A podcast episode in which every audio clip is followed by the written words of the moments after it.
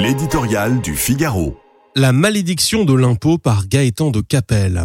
L'heure de vérité approche. À quelques jours de la présentation du budget 2024, le moment est venu pour le gouvernement de joindre le geste à la parole en tenant sa promesse mille fois répétée d'un retour à la rigueur. Après plus de deux ans de quoi qu'il en coûte débridé, l'état de nos finances publiques devrait vivement le dissuader de jouer une nouvelle fois les illusionnistes pour donner enfin de vrais gages de sérieux. Caisse vide, dette écrasante, hausse des taux d'intérêt, surveillance accrue des agences de notation, défiance des Européens, la France a beaucoup à faire pour retrouver un peu de son lustre et de sa crédibilité. Pour un État comme pour un ménage, il n'existe que deux manières de redresser les comptes, accroître les recettes ou réaliser des.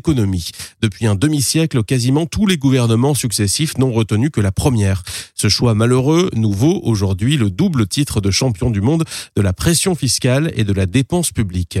Cette caractéristique décrit mieux que tout le cercle vicieux dans lequel la France s'est enfermée. Le grossissement sans fin de la sphère publique engloutit la richesse au fur et à mesure qu'elle se crée dans le pays.